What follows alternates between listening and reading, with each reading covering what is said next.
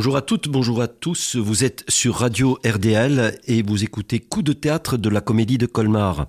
Bonjour Christine. Bonjour Francis. Et bonjour Francis à la régie.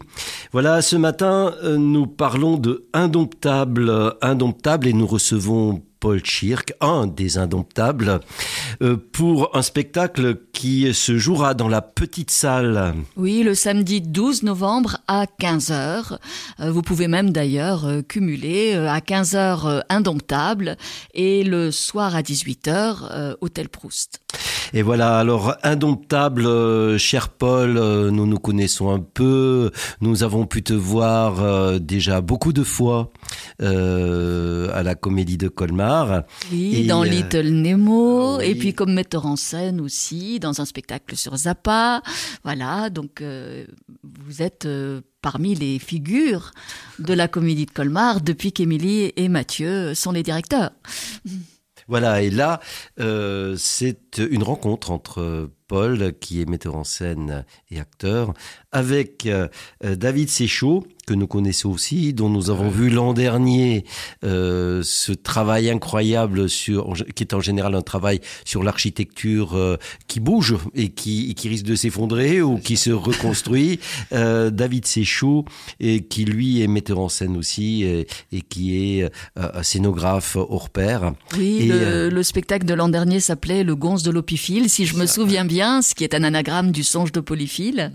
Et puis on avait vu aussi un spectacle sur euh, le casse euh, d'un musée à Tokyo, euh, du musée voilà Archivolt. Hein, voilà et là vous ensemble vous avez travaillé sur un autre élément scientifique cette fois-ci sur la science. D'ailleurs, c'est assez étonnant, donc on peut en parler. Vous vous intéressez tous les deux à la science et c'est la question de l'aimant, donc de l'aimantation qui vous a intéressé, c'est-à-dire toute la question euh, finalement, euh, je dirais, euh, de, la problématique du magnétisme.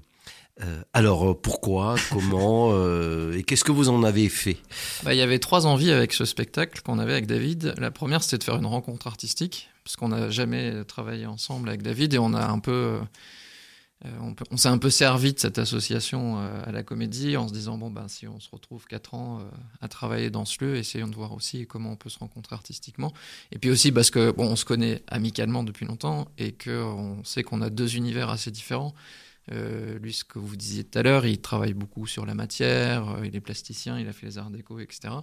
Euh, moi, c'est plus un théâtre de texte, euh, de montage, de voilà plus peut-être plus classique. Et donc on s'est dit tiens, ça serait intéressant d'essayer de se rencontrer moi pour aller plus vers un théâtre d'objets, de matière, de, manipulation, et lui plus vers un théâtre de texte. Euh. Donc ça, c'était la première envie. Et ensuite, on avait envie de faire quelque chose ensemble à partir de quelque chose qu'on n'avait jamais fait nous, chacun de notre côté. Donc on s'est dit, tiens, la question scientifique, c'est quelque chose qui nous interpelle beaucoup euh, comme une petite passion dans nos vies respectives, euh, mais qu'on n'avait jamais traité au théâtre. parce qu'aussi, c'est pas évident de traiter une question euh, qui n'est pas du tout littéraire. Oui, même si euh, j'ai l'impression, moi, qu'aujourd'hui, il y a une sorte de tendance. De tendance hein. à ça, ouais, Oui, il y a plusieurs euh, spectacles de théâtre-conférences où on explore, euh, finalement, le théâtre devient un lieu d'exploration, un lieu d'expérimentation, une sorte de laboratoire, et c'est assez intéressant. Il y, a eu, il y a eu même une compagnie strasbourgeoise qui était spécialisée dans le rapport entre science et, pendant assez longtemps, qui était spécialisée dans le rapport entre science et théâtre. Et théâtre. Ouais. Alors, pour, pourquoi le magnétisme? Alors on a brassé beaucoup de sujets. C'est votre, c'est votre magnétisme à vous deux. c'est, ce qui, ce qui vous aimante. c'est ce qui vous aimante. C'est ce qui nous a aimanté en tout cas, ça c'est sûr.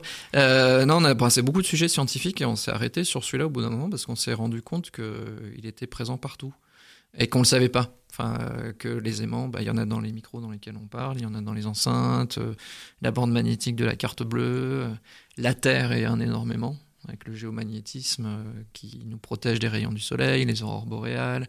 Donc il y avait tout ça aussi qui, nous, qui nous intéressait, et puis parce que c'est une force invisible. Oui, voilà, c'est une autre euh, force euh, qui ne fonctionne plus exactement sur le modèle galiléen. Et donc, et donc vous allez nous parler d'une autre force, parce que jusqu'à présent, en tout cas chez David Séchaud, nous étions dans bah, la force traditionnelle, en général, de ce qui se passait sur le plateau. Alors il faut un autre plateau, j'imagine.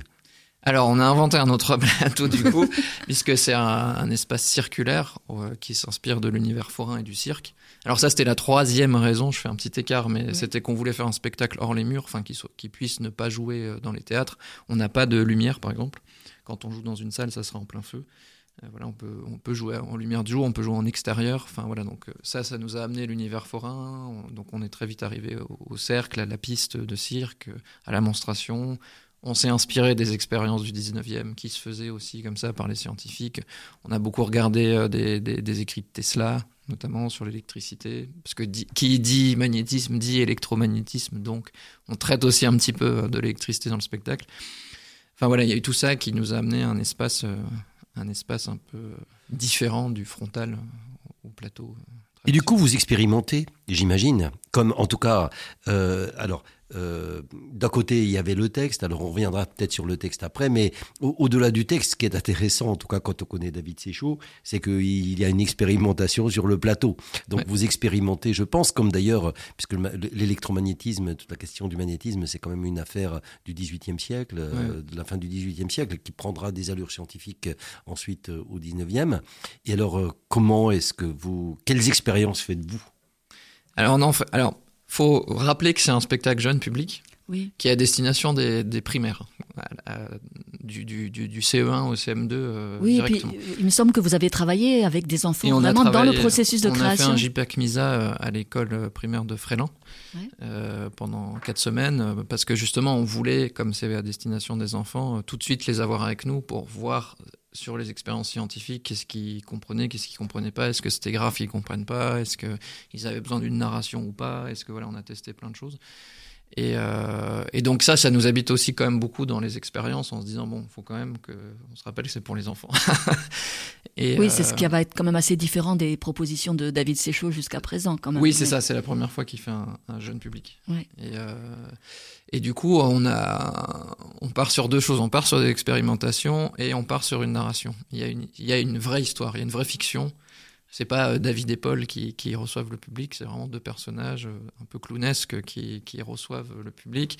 Ça se passe dans le futur, il y a quelque chose d'un peu euh, science-fiction. Euh, après une grande catastrophe magnétique qui a fait disparaître quasiment toute l'humanité. Et il raconte comment ils ont redécouvert euh, le magnétisme, comment ils l'ont. Ah, c'est une redécouverte du magnétisme après. Euh, On part sur un monde un peu post-apocalyptique. le, une apocalypse. Le, centre du plateau, c'est un peu une immense décharge avec plein d'objets métalliques, etc. Et, c'est alors ces deux personnages qui s'appellent Anatole et Frangistein qui, qui reçoivent les enfants pour leur expliquer comment ils ont redécouvert cette force. Donc il y a un petit côté à la fois ludique et didactique avec cette histoire-là, parce que ça nous permet de, construire tout un schéma sur c'est quoi un aimant, c'est quoi la force magnétique, c'est quoi l'électricité, c'est quoi l'électromagnétisme, c'est quoi le géomagnétisme. Enfin, on a construit un peu le spectacle comme ça. Et ça suit l'histoire, leur histoire un petit peu depuis euh, la découverte, la redécouverte de l'aimant jusqu'à la fabrication de leur cirque magnétique. Euh, voilà, ça c'était pour. Euh, et donc, dans, dans ce parcours-là, on fait des expériences, et comment ont réagi les enfants Alors, comment ça s'est passé dans, les classes? Comment vous les avez impliqués dans le processus? Alors, le processus, alors pour, le JPAC Misa, on les a impliqués directement puisqu'on n'avait même pas encore l'espace circulaire. On a réfléchi avec eux différents espaces. Euh, on, a fait plein d'expériences du, petit moteur, de l'électroaimant, de la boussole avec eux, etc. Et, et, ensuite, on a sélectionné avec eux des expériences. On a réfléchi avec eux à des espaces. On a commencé à créer des personnages.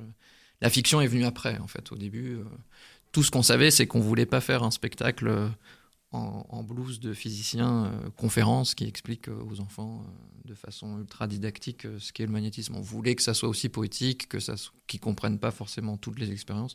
Donc on a testé ça avec eux aussi et on s'est rendu compte que ça leur posait aucun problème. Au contraire, ça leur oui, puis je comprends parce que c'est vrai que le mot lui-même, euh, alors moi j'ai été, pourtant je suis professeur de lettres, mais j'avais oublié en fait le sens. Alors on a parlé de l'aimantation et dans, dans l'aimant il y a aimer. Alors j'espère que l'histoire racontera, même si c'est une fin du monde, une redécouverte, j'espère qu'il y aura aussi une histoire d'amour, d'aimantation. Ah, une, une, attirance en tout cas. Mais, que, mais qu'effectivement le, le mot vienne hein, de euh, que, que ce soit l'indomptable. Alors ça c'est vrai, c'était tout à coup euh, pour moi quelque chose d'extrêmement poétique. Donc je j'ai très envie aussi de voir le spectacle pour voir aussi comment c'est indomptable. Euh, vous l'avez traité poétiquement. Hein. bah, Ça nous intéressait aussi, de... parce que pour nous, c'est très théâtral. Du coup, je parlais de la force invisible tout à l'heure, donc aussi comment on rend visible ou pas, ou en tout cas comment on le rend euh, sensible au plateau, quelque chose qu'on ne voit pas, ça c'était pas évident au départ. Alors, alors du coup, vous, vous êtes quand même euh, amené à parler sciences, ah oui. et à parler sciences avec pour des enfants, avec des enfants, parce que j'ai vu, en tout cas, dans le texte que vous avez fait pour présenter le spectacle, vous parlez aussi de la question de l'expérimentation par rapport euh, au, à la vérification, à la vérité scientifique. C'est une question que vous vous posez. Donc, euh, comment vous vous introduisez ça pour les enfants? Parce que c'est jamais très très facile. D'abord parce que les enfants ne savent pas au départ ce qu'est la science, comment elle procède, qu'est-ce que c'est qu'une expérimentation scientifique. D'autant plus que bon, ce problème euh, de découverte d'une force qui n'est pas une force traditionnelle galiléenne, euh, qui s'est découverte par hasard finalement, euh, puisque bon, un passage électrique a montré qu'on avait là une force, très différente, qui n'était pas du tout, qui n'avait pas la même direction que les, que les autres forces. Comment vous faites ça? Parce que très souvent, c'est ce qu'on découvre après, quand on est en première, ou même, même, euh, c'est un exemple, euh, c'est un exemple philosophique de comment on découvre tout à coup quelque chose qui, qui existait mais qu'on ne savait pas et, qui, existait. Ah, on, part un peu en fait de notre propre ignorance. C'est qu'on s'est dit que les deux personnages c'était quelque part nous. On n'est pas du tout scientifique. On veut pas faire croire qu'on l'est. Et euh, on a construit le spectacle un peu sur comment nous-mêmes on a. Bah, on s'est dit bon alors déjà c'est quoi un aimant? Puis alors du coup comment ça fonctionne? C'est quoi une force magnétique? Et puis et du coup, on s'est servi de l'univers forain pour. Euh, on ne parle pas d'expérience dans le spectacle, on parle de numéros. C'est euh, des petits numéros euh, de clowns, de, on va dire d'acrobates. Ah enfin, voilà, on imagine assez ce que ça peut être l'acrobatie. Qui, viennent faire des numéros sur un des sujets du magnétisme pour bah, dire c'est quoi, comment ça marche, le manipuler, le... Hmm. et essayer de se dire ah ok donc ça ça entraîne une autre question qui est bon bah du coup qu'est-ce que c'est que ça et qu'est-ce que c'est que ça et on, on, fonctionne par rebond un peu dans le spectacle, de se dire euh, bah il y a les deux premiers clowns qui découvrent un aimant par hasard, ah tiens ça colle, Bon, alors du coup, comment ça colle? Et puis ça amène un autre numéro qui. Euh, Mais sans jamais explicitement dire, bon, comment ça colle? C'est qu'on passe de l'un à l'autre et euh, après, chacun dans sa tête se fait son chemin. Mais, euh, mmh. Est-ce que les enfants, quand vous les avez, quand vous avez travaillé avec eux, ils connaissaient quelque chose ou ils ont découvert comme vous? C'est-à-dire, vous avez, vous, vous, vous, remettez dans la position de l'enfant. Eux-mêmes étaient dans cette position-là ou est-ce qu'il y avait déjà une connaissance préalable Il y avait une connaissance préalable quand même, mais surtout sur le géomagnétisme. En fait, ah on, a, on a un peu on a un peu pris une baffe, nous deux citadins, en allant faire le JPAC Misa à, Fréland, dans, la montagne, parce qu'on s'est rendu compte que les enfants à la campagne ont quand même une notion euh, de la nature qui est autre que nous dans la ville, mais ne serait-ce que bêtement sur euh, où est le nord, où est le sud, euh, comment fonctionne le soleil, enfin, tout un, la boussole. Pour, marcher dans la montagne, ouais, non, mais c'est des trucs tout bêtes, mais on s'est dit, ah oui, c'est vrai qu'en fait, ils apprennent. on a peut-être un peu perdu certaines notions basiques en ville euh, que eux, ils ont euh, naturellement. Euh, oui, parce qu'ils apprennent aussi dans la montagne à se repérer. Oui, c'est étonnant. et, mais, mais, ne serait-ce aussi que, oui, sur le côté mécanique, d'avoir déjà refait un peu, savoir ce, comment fonctionne le moteur d'une voiture, parce qu'ils ont vu maman ou papa refaire euh, des travaux dans le gare. Enfin voilà des choses qui. Donc vous avez, vous avez appris des choses réciproquement. Ouais. Voilà. Et après euh, on a avancé ensemble comme ça. Alors on a fait, on leur a ouvert un, champ incroyable. Ça, ça nous a fait beaucoup rire. On le garde dans le spectacle du coup. Parce qu'en fait, on s'est rendu compte au fur et à mesure qu'on avançait que si on veut vraiment revenir à l'origine, il faut aussi revenir à, à l'atome, à l'électron. Euh, et, du coup, on s'est dit, bon, on leur parle. Alors, les instits nous, nous ont dit, vous êtes fous, parce que ça, c'est quelque chose qu'ils voient en quatrième, troisième. Mais on a commencé à leur parler de l'atome. Et là, ça a ouvert un monde euh, chez eux qu'on a senti euh, que tout était fait de petites d'atomes un truc qui était. Euh, et donc, ça, on voulait absolument garder dans le spectacle parce qu'on s'est dit. Donc, il y a Monsieur Electron, pour dévoiler un peu, qui vient à un moment parler de, l'atome, etc. parce que chaque question scientifique en entraîne une autre. on, s'aperçoit aussi donc que c'est infini et qu'il y a une espèce de, de puissance vitale dans le, dans, dans, le, dans le travail scientifique, parce que des questions de la curiosité ouvrent sur des mondes à l'infini, et que, qu'il y a une, une, vraie vie là-dedans aussi, et que moi je trouve ça vraiment passionnant euh, d'allier en fait à la fois la créativité théâtrale et puis euh, cette, euh, cette curiosité scientifique. c'est vraiment, c'est vraiment passionnant pour les enfants. Un peu de musique.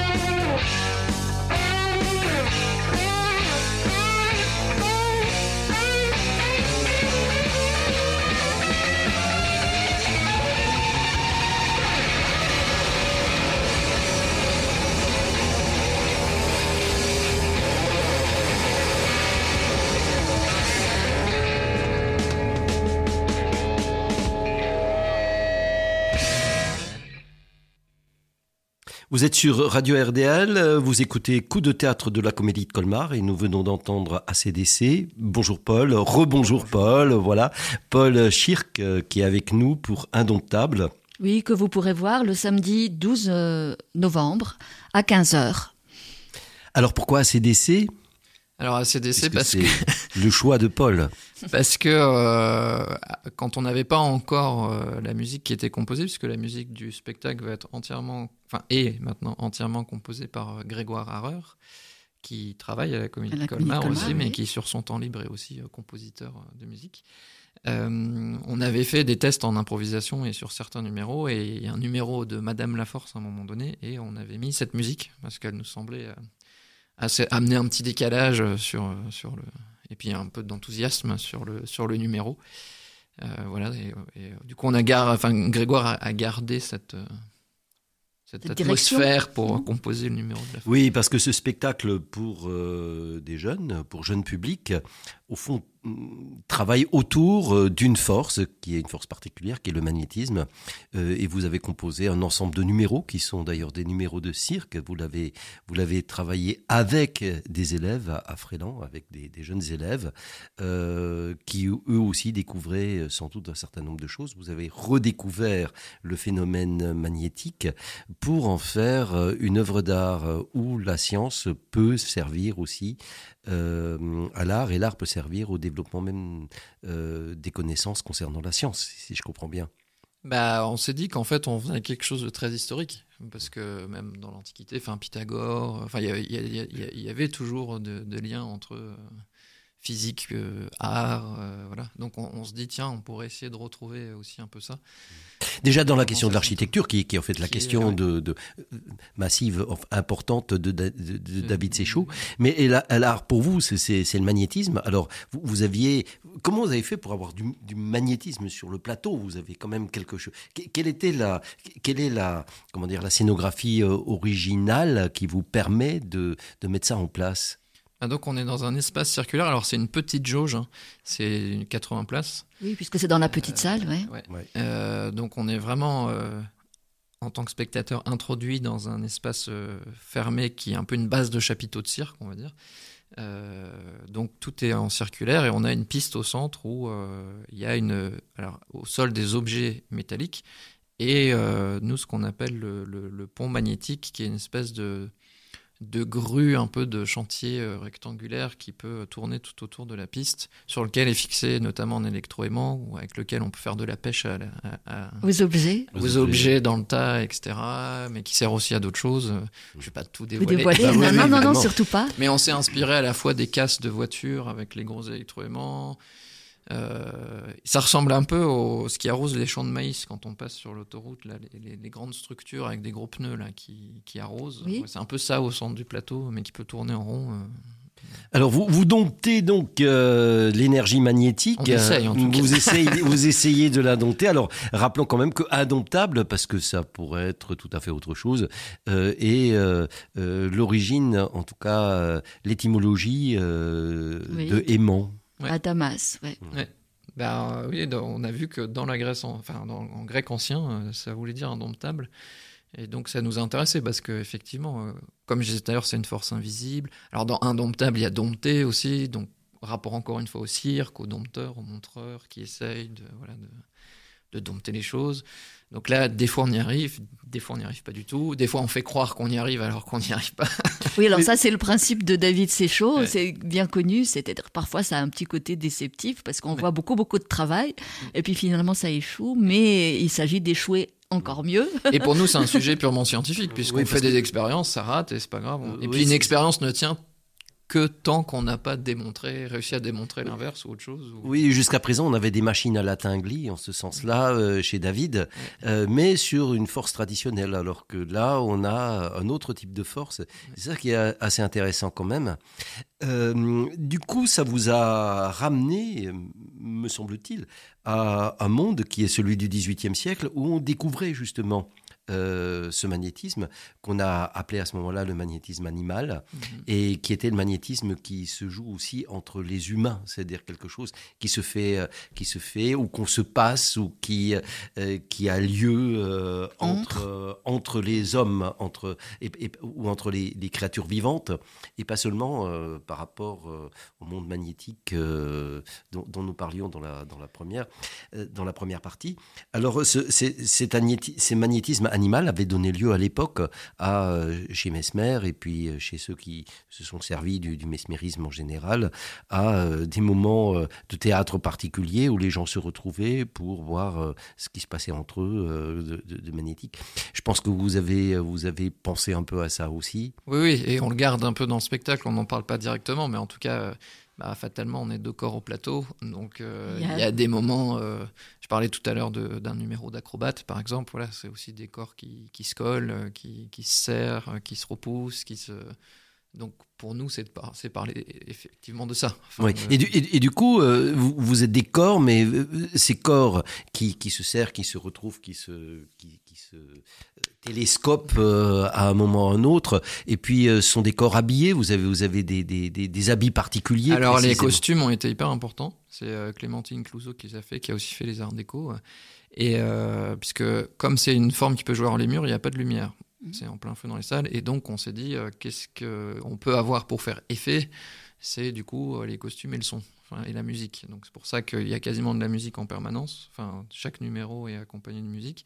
Et après, euh, chaque numéro est accompagné de costumes très forts, on va dire, identifiables, colorés, pour oui, bien distinguer. Comme on n'est que deux acteurs et qu'on joue plein, entre guillemets, de, de personnages, il euh, fallait aussi que ça soit très clair pour les enfants que bah là c'est euh, c'est la force, c'est pas Monsieur Electron, que voilà on a des costumes euh, qui on va dire très chargés, très très identifiables.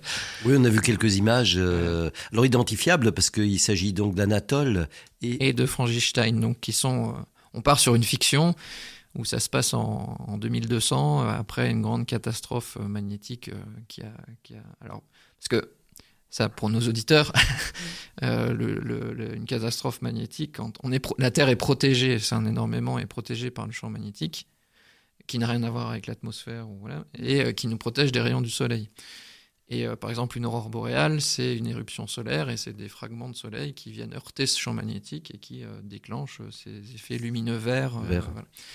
Et euh, ça vient du noyau ferreux de la Terre qui est en fusion permanente et qui crée ce champ. Et alors, on a été suivi par une scientifique. Tout oui, voilà, c'est ça. Ah oui.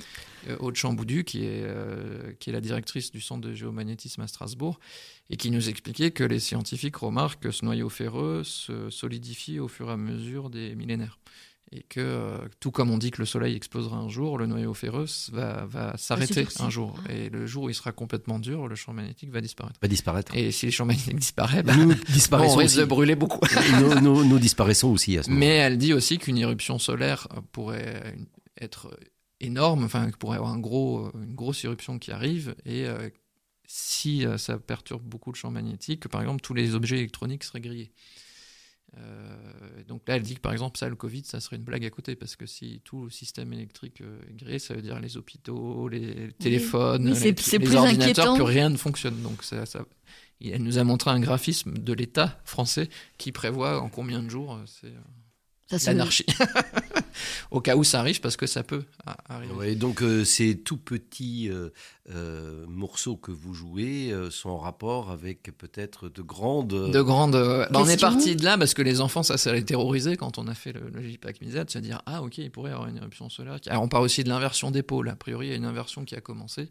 Ah oui. Et si les pôles s'inversent, c'est pareil, ça grille tout le système électronique de la planète. A priori, ça aurait déjà eu lieu deux fois dans l'histoire de la Terre, mais sans qu'il ait jamais pu le prouver. Mais là, il remarque que le pôle Nord est en train de, bouger. Et donc, ils se disent. Comment nous perdrions le Nord Nous perdrions le Nord totalement. nous, pourrions, perdre euh, complètement le Nord. Mais alors, bon, c'est à l'origine de 2-3 000 ans hein, pour que ça se fasse. Mais bon, quand même. Ça nous concerne moyen. C'est euh. assez proche quand même. Euh, et du coup, on s'est dit, tiens, toutes ces catastrophes potentielles annoncées et que les enfants étaient un peu inquiets ou terrorisés, on s'est dit, tiens, à partir de là, on va se dire, il y a eu une catastrophe magnétique. Euh, et, il faut qu'ils redécouvrent. Et il y a euh, deux idiots, entre guillemets, qui, qui, qui, redécouvrent tout. Euh, ça permettait aussi aux enfants de montrer que même s'il y a une catastrophe, il est possible de rebondir. De rebondir, bah oui. oui. Si je comprends bien. Et, donc, vous êtes ceux qui redécouvrent ce qui a, à un moment donné, été à l'origine même de, de, la disparition d'une partie du globe. Et puis, il y a aussi, le, c'est un peu une fable, hein, donc il y a aussi un peu le questionnement de bah, quand on cherche du progrès. Qu'est-ce que c'est le progrès, où ça nous mène Et puis la science aussi. Euh, est à la fois extraordinaire et peut à la fois donner aussi des choses. Oui, si la science devient vraiment euh, la maîtresse vraiment de tout, euh, peut-être que c'est dangereux aussi. c'est dangereux aussi. Ouais, bah, c'est très important pour les enfants et pour nous tous. En tout cas, vous pouvez voir Indomptable dans la petite salle le samedi 12 novembre, après le 11 novembre. Donc, et ça dure 50 minutes. Et merci Paul. Oui, ça va être passionnant.